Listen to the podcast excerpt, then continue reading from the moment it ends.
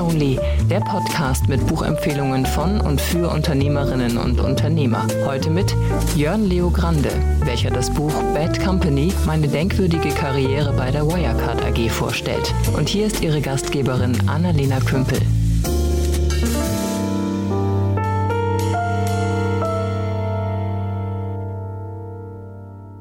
Vielen Dank und herzlich willkommen zur heutigen Folge von Read Only. Mein Name ist Annalena Kümpel und ich spreche heute mit Jörn Leo Grande. Jörn war fast 15 Jahre lang bei der Wirecard AG, zuletzt als Executive Vice President Wirecard Innovation Labs Teil der zweiten Führungsebene und hat das Buch Bad Company geschrieben. In dem Buch beschreibt er die Geschichte von Wirecard aus der Innenansicht. Es klingt alles unglaublich absurd, was er da beschreibt, aber es ist auch total spannend, da reinzulesen und reinzuhören. Im Interview haben wir viel darüber gesprochen, was er jetzt macht, was auch seine ehemaligen Kollegen jetzt machen, wie der ganze Fall von Wirecard aus der Innenansicht aussah, was passiert eigentlich, wenn so ein Unternehmen insolvent geht, aber auch, was können wir als Gesellschaft lernen aus dem Fall, was hat er persönlich gelernt, wie hat er die Menschen und die Protagonisten des ganzen Falls kennengelernt und welche Fehlannahmen über Wirecard kursieren denn gerade so im Alltag. Wenn ihr Vorwissen braucht zu Wirecard, dann hört euch gerne unsere beiden anderen Folgen an, die wir schon aufgenommen haben zu dem Thema. Wir verlinken euch die auf jeden Fall nochmal in den Show Notes. Mit Jörn habe ich nicht den ganzen Fall nochmal aufgerollt. Wir haben uns auf seine Innenansicht konzentriert. Das heißt, wenn ihr noch verstehen wollt, was genau eigentlich passiert ist bei Wirecard, dann schaut nochmal in die Show Notes und hört euch die beiden Folgen vorher an. Und jetzt starten wir direkt ins Interview mit Jörn. Hallo Jörn, schön, dass du da bist. Hallo, schön, dass ich da sein darf. Wie geht's dir?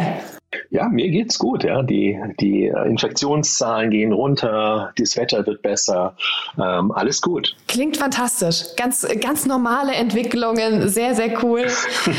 Jörn, du hast ein Buch geschrieben, du warst bei Wirecard und du warst da relativ lange und du warst da auch bis Wirecard komplett abgestürzt ist und hast dein Buch Bad Company genannt.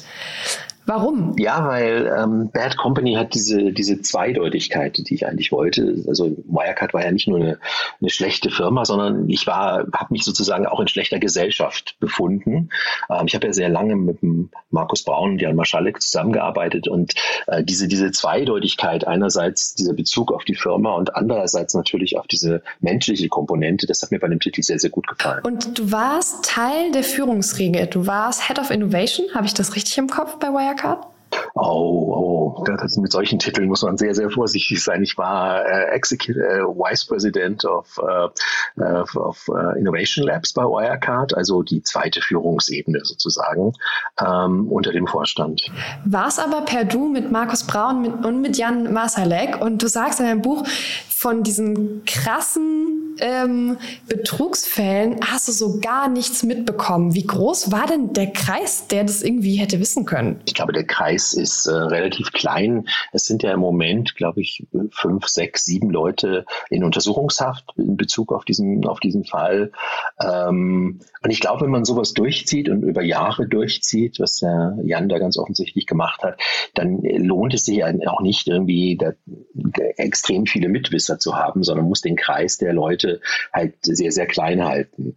Und ähm, was mich betrifft, muss ich auch ehrlich sagen, ich hatte schon meine Zweifel an der Bilanz, weil ja, die Dinge haben man teilweise nicht zusammengepasst, aber man hat sich natürlich auch als Mitarbeiter sozusagen auf das Testat von Ernst Young verlassen, auf die, ja, auf die ganzen Analysten, die sozusagen die, den Kauf der Aktie empfehlen lassen. Und man hat sich da ja, natürlich auch so ein bisschen blenden lassen von all diesen Informationen. Aber musstest du nicht manchmal auch so ein bisschen sehr bewusst die Augen zu machen und dir immer wieder einreden selber, dass schon alles okay ist? Ja, also als, als Innovationschef hat man natürlich jetzt nicht so die, den Einblick in die, in, in die Bilanzen und man hat aber schon gemerkt, dass es also Stellen gibt und das betrifft vor allem dieses Drittpartnergeschäft, was jetzt sehr stark in der Diskussion ist, dass wenn man da Leute gefragt hat, die sich da mit auskennen sollten, also vom Controlling, dass man da immer wieder an so eine Grenze gekommen ist. Ja, und äh, ähm, das war natürlich verwunderlich. Ich bin eigentlich naiv äh, davon ausgegangen, dass es solche, dass es solche Geschichten in vielen Firmen gibt, also bestimmte Bereiche,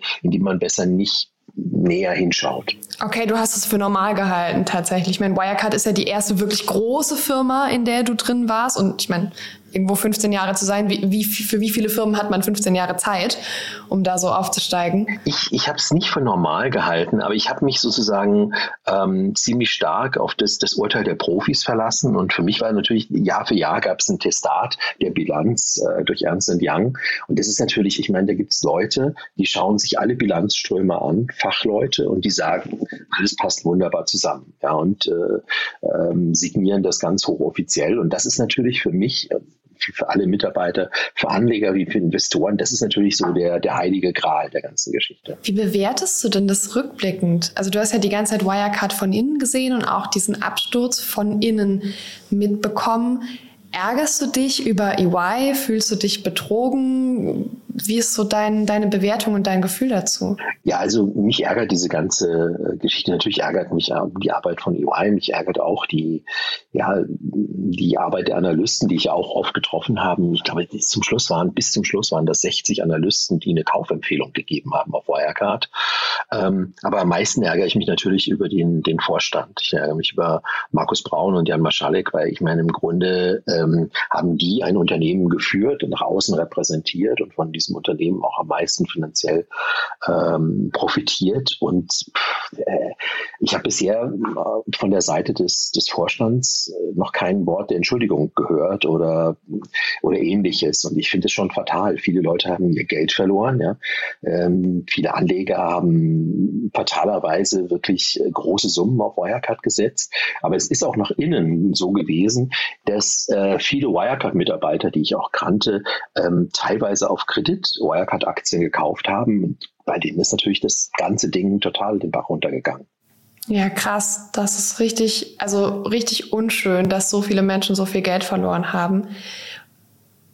Wie guckst du denn auf dich selber? Also denkst du, ah, verdammt, irgendwo hätte ich das sehen müssen? Na, ich glaube nicht, dass ich es hätte sehen können. Und das muss ich auch dazu sagen. Also dafür fehlt mir auch die, die Expertise. Ja. Also wir haben uns dieses Geschäft wurde, wurde uns vom Controlling ähm, auch erklärt. Ähm, ich meine, ich bin davon ausgegangen, dass es Konten, ja, auf denen ausweislich von EY hunderte von Millionen Euro liegen, dass es die wirklich gab. Ich hatte für mich keine Möglichkeit festzustellen, ist da Geld auf Konten in, auf den Philippinen oder in Singapur oder nicht, nicht. Aber natürlich, rückblickend muss ich auch sagen, natürlich hätte man stärker insistieren müssen, klarer nachfragen. Aber ich glaube jetzt auch nicht, dass wenn ich zu Markus Braun gegangen wäre und gesagt, du Markus, ähm, erklär mir mal die Bilanz von Wirecard, äh, äh, dass er da irgendwie ähm, eine, eine Auskunft gegeben hätte. Vielleicht fangen wir da an, wo diese ganze Katastrophe für alle begonnen hat. Wie war denn für dich der Tag, an dem alle erfahren haben, dass Wirecard kein Testat bekommt von EY? Ja, das ist ein, ein, Tag, an den ich mich natürlich äh, sehr gut erinnere. Das ist ein Donnerstag gewesen und äh, ich habe mich äh, sozusagen im, im Vorfeld ähm, des Testats oder der Testaterteilung irgendwie bei auf Telegram, also im präferierten Chatportal von, von Wirecard mit ein paar ähm, Kollegen äh, verabredet und wir haben so ab 7 Uhr so auf Twitter geschaut und die ganzen News und gewartet auf das, äh, auf das Testat. Gibt es ein eingeschränktes Testat? Gibt es irgendwelche Probleme? Und ähm, ich weiß noch, dass ich dass 7.30 Uhr vorbeiging. Das ist so die normale Zeit, wo ein börsennotiertes Unternehmen äh, seinen Geschäftsbericht veröffentlicht. Und es kam nichts. Und dann war acht und halb neun und neun und die Börsen wurden aufgemacht. Und mir war dann schon klar, dass, dass, dass, dass es ein fundamentales Problem gibt. Und ich glaube, es war so um zehn, irgendwann zwischen zehn und elf, als dann die Meldung über den Ticker gibt, ging, dass ähm, EY das Testat nicht erteilt. Und der Kurs ist dann, glaube ich, von 100 Euro auf 30 Euro schlagartig mit einem Mal runtergekracht. Und ähm, das war sozusagen die erste Stufe der Katastrophe. Aber die Katastrophe hat ja dann noch ein bisschen mehr für, für, für Wirecard intern noch mehr Stufen. Zwei, drei Tage danach äh, hat man dann intern das erste Mal davon geredet, dass diese 1,9 Milliarden, die auf dem Konto auf den Philippinen sein sollten, ähm, nicht da sind. Und das ist natürlich, ich meine, das ist Issues bei der Bilanz gibt, okay, ein Thema. Aber das Geld ein, in diesen Größenordnung einfach verschwindet, das bedeutet natürlich, dass es hier um kriminelle Aktivitäten geht. Und dann drei Tage später oder vier Tage später kam es halt zur Insolvenz. Das heißt, innerhalb von ungefähr einer Woche ist das ganze Ding zusammengebrochen. Und wie ging es für dich weiter? Also was hat das alles für dich persönlich bedeutet? Ja, also für mich persönlich war das schon äh, ja, eine Katastrophe. Ähm, ich muss sagen, und das beschreibe ich auch in meinem Buch Bad Company, dass ich den Fehler gemacht habe, ähm, ja, mich sehr stark auch über die Firma zu identifizieren. Ähm, und ähm, für mich ist da sozusagen auch so ein Stück äh, Identität weggebrochen. Das muss ich auch ganz ehrlich sagen. Ähm, also mir war, also ich weiß noch, dass ich die in den Wochen davor wirklich, wirklich äh, sehr verwirrt. Ich konnte das wirklich nicht glauben. Also ein, eine Sache in dieser Größenordnung hätte ich mir nie vorstellen können. Mhm. Und wie, also was ist da passiert? Du hast wahrscheinlich relativ schnell deinen Job verloren, so wie fast alle Wirecard-Mitarbeitenden. Nee, so schnell ist es nicht gegangen. Also ähm, nachdem die, die Wirecard die Insolvenz angekündigt hat, ähm, hat man immer noch gedacht und auch vom Vorstand kommuniziert bekommen, dass äh, es eine Chance gibt, dass die Firma überlebt. Ähm, Insolvenz ist ja nicht notwendigerweise das Ende. Ja, es war ja vieles so noch so in, in, in, in dem, im Flux sozusagen. Es war nicht ganz sicher, ist das Geld da, ist das Konto da? Ähm, und ähm, man wusste jetzt auch nicht, gibt es vielleicht einen Investor, der reingeht in, die Wirecard. Also es, es hat dann noch, ich glaube, zwei Monate oder zweieinhalb Monate gedauert, äh, bis, bis völlig klar war, das geht gar nicht weiter. Und ähm, ich habe dann, das war im August, äh, gekündigt. Ich bin halt meiner Kündigung dann im Prinzip äh, zuvor gekommen in, in der Situation und ich glaube, ähm, Ende August sind über 1000 Leute dann offiziell gekündigt worden bei der Wirecard. Mhm.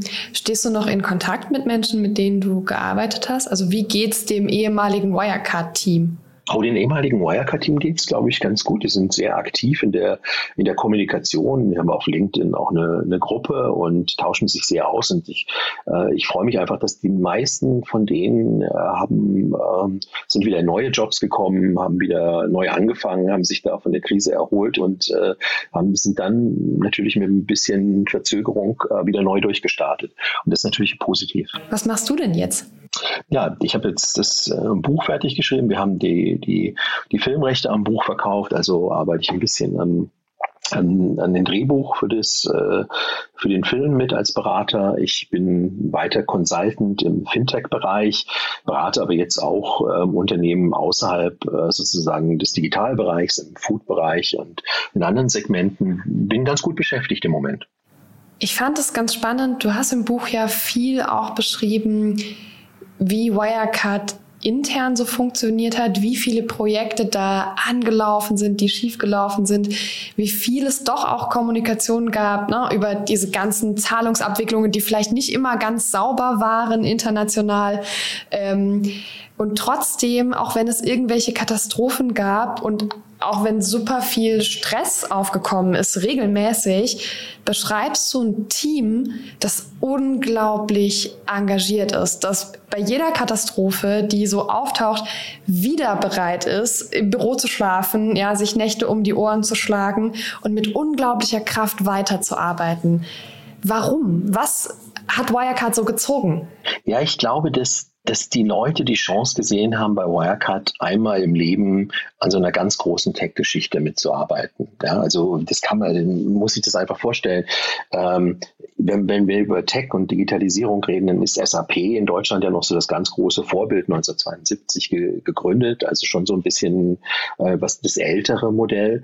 Und bei der Wirecard ergab sich für viele Leute so die Möglichkeit, einmal in ihrem Leben an dem, an, an dem Entstehen so einer riesen Tech-Geschichte äh, mitzuarbeiten. Und das hat natürlich alle unglaublich begeistert, da mitzumachen. Die Leute waren wirklich mit, mit ganzem Enthusiasmus dabei. Ich habe also selten Leute gesehen, die wirklich so engagiert waren für das Ziel, auch wenn die Umstände, ähm, die Technologien vielleicht nicht optimal waren, hat jeder versucht, für diese Firma zu kämpfen. Und deswegen sind auch sehr viele, weil das Engagement so groß war, die der Glauben an diese Firma auch so groß war, da, danach einfach ein ganz, ganz tiefes Loch gefallen. Gefühl, wir bauen da was Großes auf. Das gab es, glaube ich, auch außerhalb von Wirecard, so im ganzen System Deutschland. Ich habe äh, für den letzten Podcast mit jemandem gesprochen, ähm, der auch ein Buch geschrieben hat, mit Felix Holtermann. Und äh, der sagt, Wirecard hat ein System betrogen, das auch betrogen werden wollte von dieser ganzen Geschichte. Was sagst du zu der These? Du eine Meinung dazu? Äh, absolut. Und ich glaube, dass der Felix Holtermann, der wirklich gutes Buch geschrieben hat, da völlig recht hatte. Ich glaube, dass der Vorstand der Wirecard der Welt oder äh, Teilen der Welt gegeben hat, was sie wirklich wollten. Ja. Ähm, da ist eine, ein, ein Unternehmen in Deutschland, das äh, sozusagen in der Lage ist, mitzuhalten mit den ganz großen Tech-Unternehmen in China, den USA. Und ähm, das ist eine Geschichte, die wollte man halt hören und wollte es auch glauben in der Politik, aber auch bei den Banken letztendlich. Und ähm, ich glaube, dass das, äh, dass der Holtermann da recht hat. Ich glaube auch, dass genau diese, ja, diese Mischung aus so sehr visionärer Sicht und sehr kühl analytischer ähm, Style war. Das, den, das Markus Braun, äh, den, das hat ihn sehr ausgezeichnet und das ist etwas, was die Leute mitgerissen hat letztendlich. Er hat ihnen genau das gegeben, was sie gewollt haben. Habt ihr euch denn intern tatsächlich so erfolgreich gefühlt? Weil wenn ich so das Buch durchhöre, ich habe es gehört und nicht gelesen, dann schreibst du von einem scheiternden Projekt nach dem anderen. Ganz viele Sachen sind einfach ständig in sich zusammengebrochen. Also wo kommt denn dieses Erfolgsgefühl her? Mhm.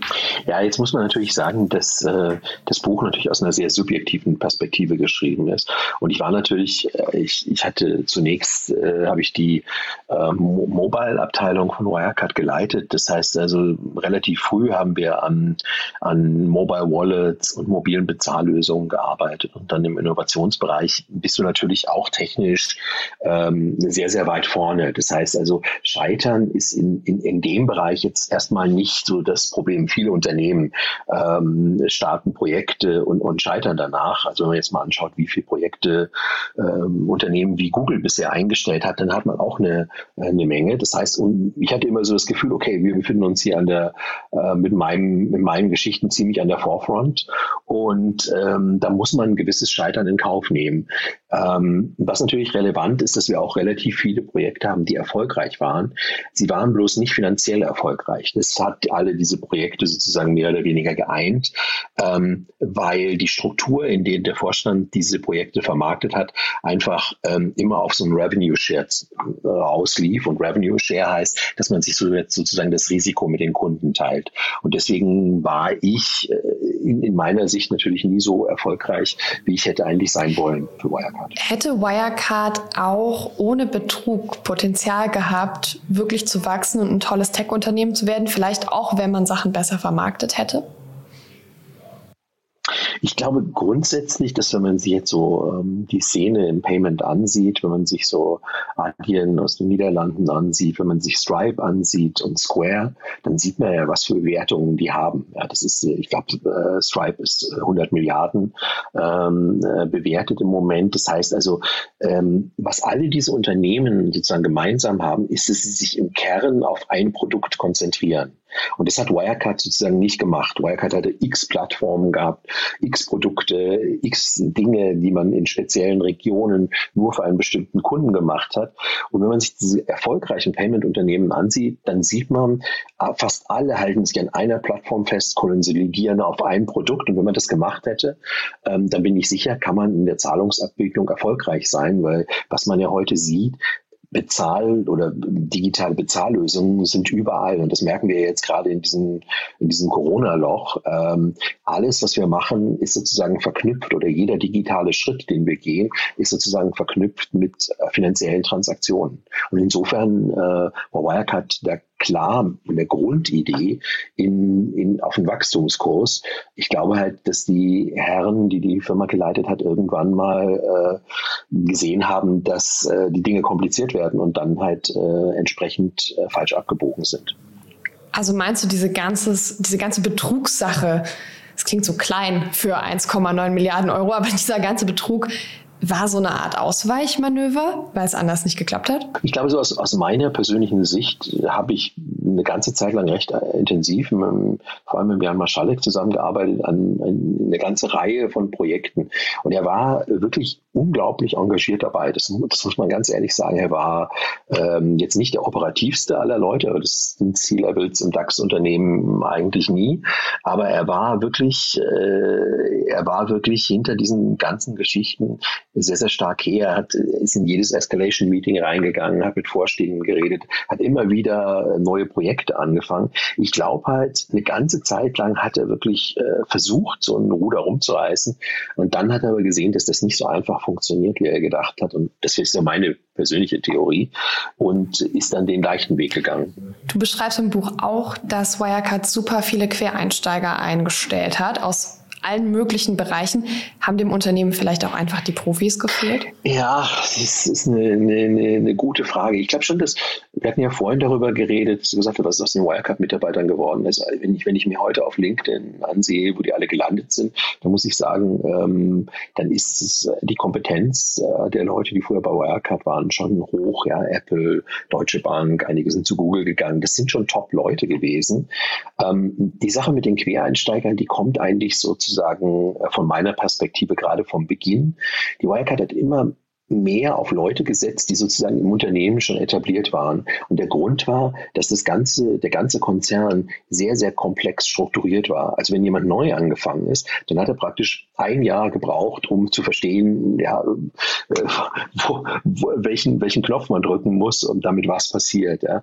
Und dann hatte man natürlich in der Tendenz, hat man dann lieber Leute genommen, die sozusagen im Unternehmen sozialisiert worden sind ähm, und hat sie dann immer, immer wieder neue Stellen gesetzt. Und da bin ich ein ganz gute eine, ganz gute, ein ganz gutes Beispiel für diese Entwicklung, weil ich war erst Marketingleiter der Wirecard und dann hat man mir sozusagen schlagartig die Entwicklungs- oder die Softwareentwicklungsabteilung für mobile Payment-Produkte gegeben und ich glaube, es gibt wenige Marketingleiter auf der Welt, äh, die dann Hardcore Development machen. Ja, das ist so eine klassische Wirecard-Story. Diese Chance hätte ich, glaube ich, sonst nirgendwo bekommen. Ja, also das kann ja auch was Gutes sein. Ne? Also aus der Startup-Szene kennen wir das ja, dass Leute, die wirklich wenig Ahnung haben von dem, was sie machen, einfach weil sie was machen, was vorher noch niemand gemacht hat, nämlich ein innovatives Unternehmen gründen, zu Profis werden. Also man kann da ja durchaus auch reinwachsen, aber vielleicht brauchen Konzerne irgendwann Menschen, die ja in ihrem Fach etablierter sind und da einfach länger schon Erfahrung gesammelt haben. Ja, ich bin, ich bin mir nicht ganz sicher. Ähm, ich habe neulich wirklich mit einem der großen vier Tech-Unternehmen äh, gesprochen. Die hatten angefragt, ob es da eine Möglichkeit gibt, über Jobs zu reden und sowas. Und ich habe mich sehr gewundert, weil die Philosophie dabei war wirklich, ähm, dass man nicht so sehr auf diese eingefahrenen Wege schaut, wo, welche Kompetenz man hat, sondern äh, dass eine wesentlich offenere Kultur ist. Dass, dass man halt geschaut hat, wie engagiert sind die Leute ähm, und auch sozusagen viel Wert darauf gelegt hat, dass sie äh, wechseln oder dass sie auch mal was anderes machen und dann nicht sozusagen immer in dieselbe Richtung gehen. Und ich glaube, grundsätzlich hat dieser Gedanke der größeren Flexibilität ähm, schon auch einen Vorteil, weil am Ende des Tages bist du sonst einfach nur ein, so eine Art Nerd, der immer nur den, das, denselben Switch drückt da letztendlich. Und das ist vielleicht auch nicht die, die richtige Geschichte. Lass uns mal noch über die Menschen sprechen. Ich meine, über die wollen wahrscheinlich fast alle mit dir reden. Und du beschreibst sie ja auch. Aber es sind ja nicht nur Markus Braun und Jan Masalek, sondern auch viele andere auf den, irgendwo in den ersten und zweiten, der ersten und zweiten Führungsebene, bei denen ich das Gefühl habe, die sind ein bisschen irre, wenn ich deine Beschreibungen so höre. Also alle irgendwie Hauptsache unkonventionell. Ähm, ist, ne, du nutzt Worte wie autistisch, narzisstisch. Du sprichst von einem Manager, der richtig offen rechts ist, ja, also der in Kundenmeetings irgendwie sehr naziartig und antisemitisch sich äußert. Wie ist dieses ganze Umfeld gewesen? Das klingt alles unglaublich verrückt, was du da beschreibst. Ja, nee, gut, ist es, ist es so, wenn du, wenn du jetzt 15 Jahre zurückschaust äh, und du schreibst ein Buch darüber, dann äh, konzentrierst du dich natürlich im Wesentlichen auf die Highlights, in Anführungsstrichen, und äh, lässt natürlich jetzt so die ganzen Zeiten, wo es eher langweilig war, natürlich raus. Ich glaube, das ist in, in, in, in vielen Unternehmen, die sozusagen äh, so in so einer starken Bewegung gibt, sind, auch Leute gibt, die so ein bisschen anders denken. Ja. Das ist ja die große, die große Chance, dass es Leute gibt, die vielleicht äh, anders denken als jetzt eine, bei einer deutschen Bank oder einem etablierten Finanzdienstleister. Und die haben natürlich da in der Wirecard sozusagen so eine Heimat gefunden. Und gerade, ich habe mir jetzt, bin ja jetzt auch nicht, äh, habe jetzt auch vielen Startups begegnet und ich sehe gerade ähm, auch in, in der Startphase gibt gibt schon immer wieder Leute, die natürlich ein bisschen anders, unkonventioneller sind. Ja. Aber ich gebe zu, bei der Wirecard war das gerade am Anfang so eine, ja, eine sehr eigenständige Mischung, weil auch die ich sag mal, die Gründer oder die Väter dieses Wirecard, der Wirecard-Geschichte auch alle einen ziemlich seltsamen Background hatten. Nicht? Erwachsenenunterhaltung, wie man heute so schön sagt, äh, Online-Casinos und solche Geschichten. Und die haben natürlich so ein entsprechendes Netzwerk gehabt, das sie da immer tiefer reingezogen haben. Ja, die Wirecard ist natürlich auf Porno und Gambling ein bisschen auch gewachsen. Ja, also vielleicht sind es auch diese Wurzeln, die diese ganze Richtung schon vorgegeben haben. Ja, das glaube ich schon. Ich glaube schon, dass die Wirecard immer so, ich würde sagen, in so tendiert hat, in, in so graue oder äh, nicht regulierte Märkte reinzugehen. Das war am Anfang auch schon. Ich meine, klar, wenn du jetzt äh, Anfang 2000 bist, dann gibt es halt noch nicht so viel tollen E-Commerce, den man machen kann. Also äh, geht man halt dahin, wo das Geld ist. Das Geld ist mit Sicherheit damals da gewesen äh, im, im Porno-Bereich und im Glücksspielbereich. Ähm, man ist dann auch, glaube ich, international in, in, in gerade im Glücksspiel weitergegangen. Ähm, das war halt alles am Anfang. Es gab noch keine starke Regulation und äh, das hat sich nachher immer mehr geändert, ist ja auch klar. Aber klar ist es, dass die Leute Leute, die die Wirecard gegründet haben und, äh, und geleitet haben von Anfang an, die haben die Firma ja die ganze Zeit begleitet. Jemand wie Jan Maschalek war praktisch von Stunde eins dabei und Markus, äh, Markus Braun, der CEO, ist äh, auch 2002 dazugekommen. Das heißt, das hat man ja auch ganz selten, dass in so, einem, in so einem Unternehmen so der Kern der Führungsmannschaft gar nicht wechselt. Ja, dass es ein eingeschworener Kreis ist. Und die anderen Vorstände, die zum, bis zum Schluss dabei waren, die waren auch alle ja, 12, 13, 14 Jahre dabei. Also es war eine ganz ähm, eine Mannschaft, die eigentlich ziemlich eingeschworen war auf das, äh, auf die, auf die Art oder die, die Zeit, von der, aus der, der Wire, mhm. aus der die Wirecard kam. Was glaubst du, was sollten andere Führungskräfte oder UnternehmerInnen aus der Wirecard-Geschichte lernen? Hm. Also das, das, das Erste, ich glaube, ähm, was, was ich sagen würde, ich kann es ja nur subjektiv beantworten, für mich ist, ähm, die Leute reden oft ja auch von so einer Schwarmintelligenz, aber ich glaube, man muss auch daran denken oder das vielleicht im Hinterkopf haben, dass es auch das Gegenteil gibt. Ne? So, eine, so, eine, so, eine, so eine Herdenverblendung. Ja? Also alle Leute beginnen in so eine Richtung zu laufen und muss sich natürlich hinterfragen, ob man damit läuft äh, am Ende des Tages. Ähm, und ich glaube, ähm, das beschreibe ich in dem Buch auch, ich glaube auch, dass es für die Mitarbeiter ich meine, man kann den Mitarbeitern von Unternehmen heute nicht sagen, äh, schaut euch erstmal ganz im Detail die Bilanz eines Unternehmens an, bevor ihr da anfangt. Ich glaube, das ist äh, nicht real. Aber ich glaube, man kann äh, schon sagen, dass man mehr sozusagen auf so einen emotionalen Kompass oder sein Bauchgefühl hören sollte. Äh, in meinem Fall ähm, hat es, war mir ja ganz tief im Innern schon irgendwie klar, dass da was nicht zusammenpasst und ich hätte auf diese Stimme absolut hören müssen. Ja, und das äh, werfe ich mir auch persönlich sehr vor. Ähm, und ich glaube, dass, dass wir immer sehr stark gefangen sind in diesen ganzen analytischen, nüchternen ähm, äh, Denkweisen. Und das ist teilweise auch ganz gut, ist zu sagen, okay, also es wenn etwas zu schön ist, um wahr zu sein, dann ist es vielleicht nicht wahr. Also aufs eigene Bauchgefühl hören. Auch wenn es um ein Unternehmen geht, das man liebt und das einem vielleicht Identifikation mitgibt. Ja, ich glaube, das ist, äh, ich glaube, das ist wichtig. Ähm, dazu muss ich immer sagen, dass meine Frau, die die Wirecard nie gekannt hat, ja, die also sich immer geweigert hat, da überhaupt das Büro zu betreten und auch Jan Maschalek und äh, Markus Braun gar nicht kannte, ähm, immer kritisch war Also so rein aus dem, aus dem Gefühl heraus immer gesagt hat, also ich weiß nicht so richtig. Und ähm, da sieht man einfach, äh, das, das ist so eine Geschichte, auf die hätte ich mhm. deutlich stärker hören sollen. Wie ist das denn? Also so für dich, irgendwann bricht alles zusammen. Was erzählt man denn zu Hause? Also kommt man heim und sagt, also ich glaube, meine Chefs sind alle korrupt und Betrüger? Ja, es ist... Ähm, das, das, das könnte man sagen, ähm, wenn es nicht, was in, in der Situation, wo das passiert ist, ist ja alles zusammengebrochen. Ja, das Ding war auf der Titelseite der Bild, es war in der Tagesschau, es war überall. Also es gab überhaupt keine Möglichkeit, irgendwie der Geschichte zu entkommen. Das, äh, äh man hat es gar nicht also ganz groß erklären brauchen. Das war von, von der Minute an, wo dieses Testat nicht da war, war es halt überall, ja, in jedem Blog, äh, auf Twitter, in, in jedem Medium, in den Tagesthemen, in der SZ und überall.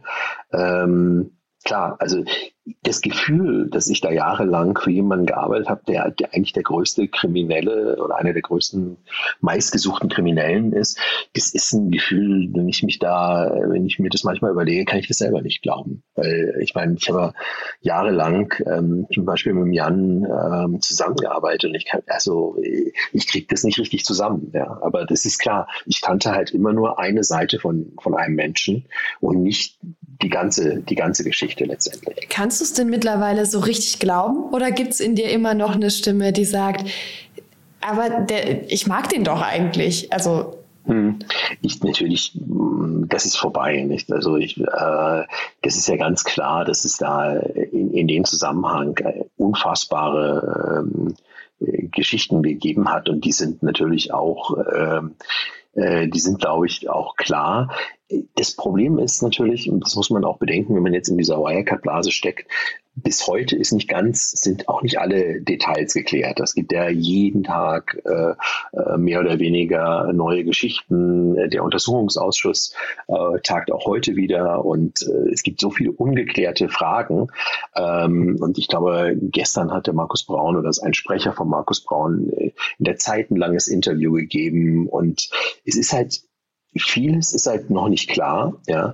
Aber was, was meiner Sicht halt völlig unstrittig ist, dass es sich halt um den größten, um den, einen der größten Betrüge äh, handelt, die jemals passiert sind. Verfolgst du die News dazu noch oder versuchst du dich abzuschotten? Also dadurch, dass ich natürlich äh, viele Interviews gebe und natürlich auch das Buch verfolge, muss ich ganz ehrlich sagen, dass ich ein bisschen, dass ich natürlich äh, ständig sozusagen am, am äh, die News verfolge, ähm, wie das weitergeht. Und ähm, ich habe aber auch das Gefühl teilweise, äh, dass es jetzt dann langsam auch Zeit ist, irgendwie zu sagen, ähm, für mich persönlich muss ich dann auch mal äh, mich, mich von der Geschichte trennen.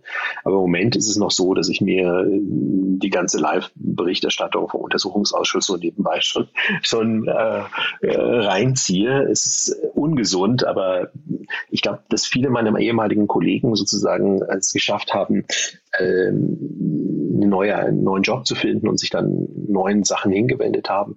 Ich habe halt mit der, mit der Arbeit an diesem Buch und allem, was danach kommt, ähm, sozusagen noch nicht richtig aufgehört oder konnte noch nicht richtig abgeschlossen damit. Aber das ist sicher eine Phase, die jetzt auch bald kommt. Mhm. Wie fühlt sich das an für dich? Wie fühlt sich das an? Ja, es ist, äh, fühlt sich an, dass ich in, immer noch ziemlich stark über das Unternehmen nachdenke und äh, ich schon das Gefühl habe, äh, dass es jetzt so langsam Zeit ist, ähm, äh, das auch gehen zu lassen, ähm, letztendlich. Äh, das, das fällt, fällt, mir relativ schwer, weil das natürlich auch jetzt auch durch das Buch natürlich noch mehr Teil meiner Geschichte geworden ist und äh, ich habe da so die leichte, schlechte Angewohnheit, sowas dann nicht loslassen zu können, sondern ähm, möchte halt dann wissen, wie es weitergeht. Und äh, es kommen jetzt auch noch ein paar äh, Dokumentationen, ähm, in denen ich irgendwie beteiligt bin. So, also ich glaube, noch ein, zwei Monate werde ich da so weitermachen. Dann äh, denke ich, dass äh, ich wahrscheinlich dann sagen werde, jetzt, jetzt muss noch was Neues kommen. Es ist ja gut, dass wir dich noch äh, hier haben, bevor du damit aufhörst. Welche Reaktionen bekommst du denn auf das Buch bisher?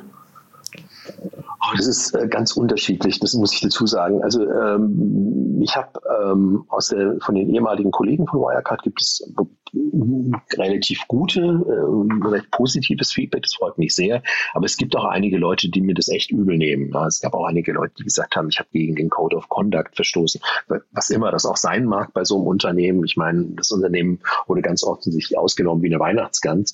Ähm, ich weiß nicht, ob man da der, der Code of Conduct da jetzt irgendwie noch äh, äh, das die relevante Geschichte ist. Aber was mich gefreut hat, es waren einige Leute dabei, die, die ich nicht beschrieben habe, weil ich habe mich bemüht, immer nur Leute namentlich zu nennen, die sozusagen unmittelbar ähm, an dem Skandal beteiligt waren und jetzt nicht äh, auf, auf meiner Ebene Namen zu nennen. Aber es waren einige Leute dabei, die haben, die waren in den Situationen dabei und haben gesagt, äh, dass sie das eigentlich ganz gut fanden. Ja, und es gibt natürlich dann auch viele Leute, die sagen, jetzt macht er, verdient er Millionen mit einem Buch ähm, und er war früher selber Teil dieser Wirecard und so. Also man muss sich da schon auch ein dickes Feld zulegen, wenn man so ein mhm. schreibt. Ich glaube, da kann ich alle beruhigen, Millionen mit einem Buch zu verdienen, ist wirklich schwer. Also da müsstest du sehr, sehr, sehr viele Bücher verkaufen und wahrscheinlich auch noch ein paar mehr schreiben. Ja, ich bemühe mich halt, aber ich glaube auch, dass das, dass das relativ schwierig ist und leider muss ich auch nebenbei arbeiten. Also also äh, es hat wirklich Spaß gemacht, das Buch zu schreiben. Das muss ich auch dazu sagen. Es war äh, wirklich eine, eine, eine ganz, ganz tolle Erfahrung. Und ähm, kann auch sein, dass ich noch ein Buch schreibe, nicht über die Wirecard oder was anderes. Aber mir hat es sehr, sehr gut gefallen und zwar vor allen Dingen deswegen auch, ähm, weil ich früher und auch jetzt teilweise natürlich immer nur in Teams arbeite. Das heißt, das kennt ihr wahrscheinlich alle. Ähm, die Dinge gehen nur voran, wenn das passiert, wenn die Entscheidung getroffen ist, wenn das fertig ist. Und wenn du ein Buch schreibst, dann bist du halt allein mit deinem Notebook ja, und nur du machst das und nur du kannst es vorantreiben. Und dieses Gefühl, dass etwas äh, nur auf mir basiert, das, das, das, das hat mir wahnsinnig gut gefallen und viel, viel Spaß Spaß gemacht. Mhm. Gibt es denn auch Reaktionen von ehemaligen AnlegerInnen zum Beispiel, von den Menschen, die viel Geld verloren haben? Ich kann mir vorstellen, dass dir da auch ein bisschen Wut und Hass entgegenschlägt. Nicht, nicht so viel, wie ich gedacht habe, das muss ich ganz ehrlich sagen. Also ich hatte, als es, ähm, ich habe, glaube ich, im Oktober, November das Buch fertig geschrieben und da war ich, ich glaube, in so einer Art, wenn man ein Buch in vier Monaten schreibt, dann darf man nicht rechts und links schauen. Und dann weiß ich, dass im Januar rückte so dieser Erscheinungstermin des Buches näher und dann wurde ich halt nervös und dann gedacht, was wird da passieren? Natürlich gibt es Anleger, die sagen, äh, ähm, die auch auf Twitter äh, echt wirklich wilde Sachen gesagt haben, das muss man dazu sagen. Aber ich glaube, das ist auch Teil ähm, dieses Spiels und ist auch Teil dieser, dieser Wut, die sich auch in eine Richtung kanalisieren muss. Und ich verstehe das. Wenn man so viel Geld verloren hat, dann ist, dann ist man natürlich, äh, dann, dann, dann möchte man natürlich auf alles einschlagen, was sozusagen äh, sich unter diesem Label Wirecard ähm, verbirgt. Und das ähm, kann ich auch gut verstehen und das kann ich auch gut ab. Ähm, aber es hat jetzt nicht so dramatische Reaktionen gegeben, dass Leute hier vor der Tür gestanden sind oder ähm, weil im Grunde ähm, bin ich auch kein Vorstand der Wirecard gewesen und ähm, ähm, Insofern glaube ich nicht, dass jemand denkt, dass ich 1,9 Milliarden irgendwie hier horte zu Hause oder so. Ach so, ich dachte, die liegen bei dir unterm Kopfkissen, nicht? Nein, nein, nein, nein. nein, das, das muss ich ganz klar sagen. Alles gut. Eigentlich sollte man darüber überhaupt keine Scherz haben. Aber ich sage es jetzt nochmal offiziell. Ich habe mit dem Verschwinden des Geldes gar nichts zu tun. Und das, das ist ja das Verrückte. Ich habe mich da neulich mit einem ehemaligen Kollegen unterhalten. Also wir mussten kaum, selbst wenn du jetzt EVP bist bei der ORK, musstest du selbst, wenn es eine geringe Summe ist, einen Prozess auslösen. Ja, also du konntest praktisch nur ganz, ganz wenig Geld in Bewegung bringen. Ja. Ab 50.000 Euro musstest du drei Vorstandsunterschriften haben, was extrem schwierig war. Ab ich glaube, 100.000 Euro musste der Aufsichtsrat unterschreiben. Das heißt also, ähm, die Wirecard war da extrem ähm, äh, professionell organisiert, dass kein Mitarbeiter irgendwie Geld in Bewegung setzen kann. Ja, und dann hörst du auf der anderen Seite, oh, 340 Millionen dahin, 35 Millionen dahin, ich weiß gar nicht, wie die, wie die das gemacht haben. Aber auf der Ebene, auf der ich war, äh, wurde alles brutal genau kontrolliert am Ende wahrscheinlich gut für dich, weil das vermutlich auch alles sehr gut dokumentiert ist dann, ja, was ja auch dafür sorgt, dass es klare Beweise dafür gibt, ähm, dass du mit dem ganzen Thema nichts zu tun hast. Ja, ja. Ja, ich, ich glaube, das, ähm, man nicht ernsthaft glaubt, dass ein, ein, ein, Typ, der, der für die Innovation bei der Wirecard zuständig war, äh, überhaupt Zugriff auf irgendwelche Konten oder Bilanzen hatte. Das liegt, lag einfach nicht in meiner, in, in meiner Position. Da war ich halt äh, sehr weit davon entfernt. Mhm. Gibt es irgendwas, wo du sagst, das versteht die Öffentlichkeit gerade komplett falsch oder da kursieren irgendwelche Dinge, die sich mit deiner Innenansicht nicht decken? Oh Gott, das ist eine, eine, wirklich sehr, sehr gute Frage. Ich habe das Gefühl, ich müsste da länger, äh, länger überlegen. Ich glaube, dass das ähm, eine Sache ist, und wir hatten da schon so ein bisschen drüber geredet, ein, es gibt also ein grundsätzliches Missverständnis, das, das, das, ähm, das ich immer wieder aufklären möchte und das ich auch in dem Buch so ein bisschen versucht habe zu beschreiben. Das ist, es gibt einige Leute, die sagen, das waren dann 5700 Mitarbeiter und was haben die gemacht? Die haben dann nur rumgesessen und gewartet, wie die Zeit vergeht. Weißt du, weil das Geld kam ja sowieso aus irgendwelchen irgendwelchen, aus irgendwelchen Quellen, die, ähm, die mit wenig Arbeit verbunden waren, ganz offensichtlich. Und genau das Gegenteil war halt der Fall. Ja. Die Leute waren unglaublich eingespannt, weil die Plattform, die die Wirecard hatte, die haben halt nie so richtig ja, so richtig hundertprozentig funktioniert per se. Und ähm, dann hattest du diese ganze Zahl von Press Releases, ja, also ähm, teilweise sind in der Woche dann irgendwie drei oder vier Press Releases rausgegangen. Und das Problem bei der Geschichte, du kannst vielleicht an der Bilanz irgendwie rumdrehen. Ja, wenn du ein Press Release mit Aldi rausgibst, dann möchte Aldi auch, dass irgendwas bei denen funktioniert. Ja. Und das haben halt viele Leute bei der Wirecard echt wirklich mit extremem Engagement, teilweise mit Nachtschichten und, und, und, und wirklich ähm, ganz großen Arbeit, Arbeitseifer geschafft, dass aus den Systemen, die eigentlich ja das gar nicht mehr herausgegeben haben, dass dann wirklich noch was Vernünftiges bei, bei rumgekommen ist und äh, Lösungen gearbeitet haben. Und das ärgert mich manchmal sehr, dass die Leute sagen, okay, äh, im, im Grunde habt ihr da alle nur rumgesessen und gewartet, bis die Milliarden sich von A nach B mhm. bewegt haben. Zum Abschluss möchte ich gerne noch wissen, was du für dich persönlich mitnimmst aus diesen letzten 15 Jahren, die du bei Wirecard warst und natürlich vor allem aus dem Zusammenbruch. Es ist, es ist ein, ein, ein, ein komisches Gefühl, was ich mitnehme. Ähm, und das klingt jetzt so ein bisschen altväterlich. Und man muss, man muss auch sagen, dass man diese, diese, diese Geschichte auch in so einem Kon Kontext sehen muss. Ja? Ähm, ich weiß, dass ich noch im, im, ich glaube, im Februar ähm, des Jahres 2020, also ein paar Monate bevor das Ganze zusammengebrochen das letzte Mal in Asien war und danach gab es auch plötzlich diese ganze Corona-Geschichte. Ähm, und diese beiden Entwicklungen, die sind dann ziemlich, äh, die sind dann so ziemlich äh, miteinander gelaufen. Und äh, was ich da rausnehme, ist, ähm, viele Leute, und ich war da auch so, die glauben, dass ihr Leben, ihr professionelles Leben, ihr wirkliches Leben immer so, so sehr sicher ist, ja, dass alles safe ist, dass ihnen eigentlich gar nichts passieren kann, dass sie in einer sicheren Umgebung sind, dass ihr Job ganz cool ist. Und ich glaube halt einfach, das, was ich gelernt habe, alles kann zusammenbrechen. Und zwar in ganz kurzer Zeit in einer Art und Weise, wie man das nicht erwartet. Und es betrifft vielleicht in meinem Fall den Job, ja, oder die Arbeit. In anderen Fall ist vielleicht ein gesundheitliches Problem. Und ich glaube, dass man da nicht die ganze Zeit drüber nachdenken sollte. Aber man sollte von Zeit zu Zeit äh, im Hinterkopf haben, dass alles nur noch eine ganz, ganz, so eine ganz, ganz dünne Schicht von Zivilisation ist, die ganz, sich ganz, ganz schnell ändern kann, diese Situation. Und das ist das, was ich für mich mitnehme daraus.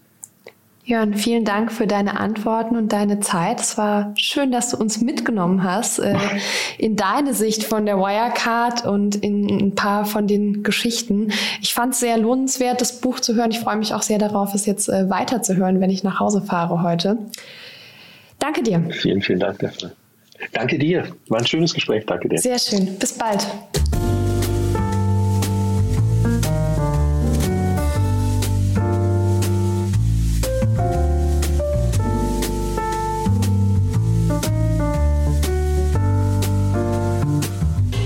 Das Buch Bad Company, meine denkwürdige Karriere bei der Wirecard AG von Jörn Leo Grande umfasst 282 Seiten und ist für 22 Euro im lokalen Buchhandel oder auf www.pensionrandomhouse.de erhältlich.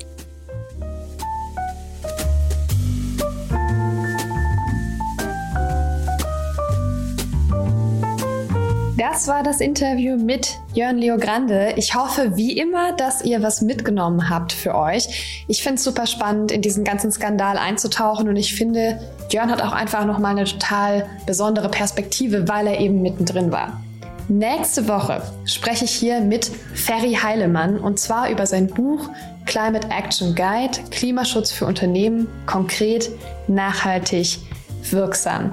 Super, super spannendes Thema, unglaublich aktuelles Thema und Ferry ist ja durchaus auch ein großer Name in der Startup-Szene.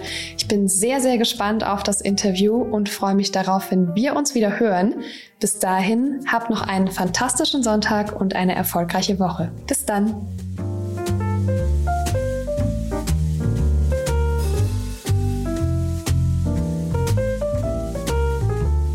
Wir verlosen fünf Exemplare des Buches Bad Company, meine denkwürdige Karriere bei der Wirecard AG von Jörn Leo Grande. Zum Teilnehmen einfach eine E-Mail mit dem Betreff Gewinnspiel und dem Wunschbuch an gewinnspiel at startup-insider.com schreiben. Das war die 28. Folge von Startup Insider Read Only, dem Podcast mit Buchempfehlungen von und für Unternehmerinnen und Unternehmer. Nächste Woche zu Gast Ferry Heilmann, Mitgründer unter anderem von Pirate Impact und Leaders for Climate Action, welcher das Buch Climate Action Guide Klimaschutz für Unternehmen konkret, nachhaltig, wirksam vorstellt. Alle weiteren Informationen zu diesem und allen weiteren Podcasts von Startup Insider erhält man auf www.startupinsider.de.